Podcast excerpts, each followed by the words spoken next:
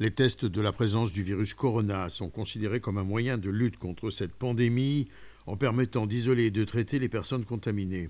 Les efforts conjugués de chercheurs des facultés des sciences de la vie et de médecine et des services d'ingénierie de l'Université de Tel Aviv ont permis en quelques jours la mise sur pied d'un laboratoire hautement qualifié et sécurisé pour l'analyse des tests de corona sur le campus de l'université.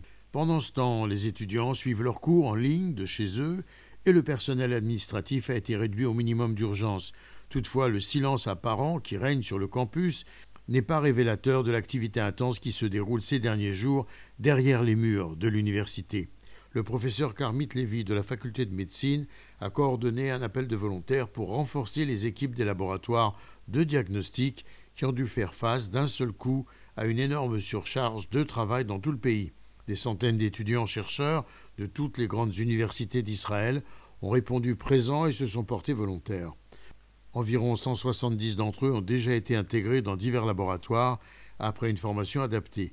Les étudiants ont abandonné toutes leurs activités de recherche personnelle, leur travail et leur famille pour se consacrer essentiellement à l'analyse des tests de Corona.